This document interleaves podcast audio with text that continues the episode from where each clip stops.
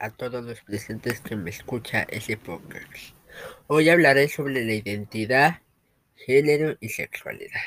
La identidad es, en términos generales, es la concepción y expresión que tiene cada persona acerca de su individualidad y acerca de su pertenencia o no a ciertos grupos.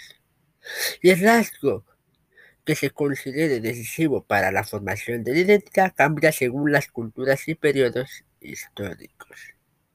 Como así, también el género es definido como el proceso mediante el cual las personas biológicamente diferentes se convierten en mujeres y hombres, mediante la adquisición de atributos de cada sociedad que define como propios de la feminidad o masculinidad.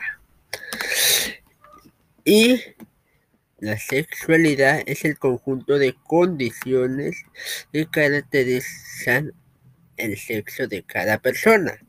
Desde el punto de vista histórico, cultural, es el conjunto de fenómenos emocionales y de conducta y de prácticas. Gracias por escuchar.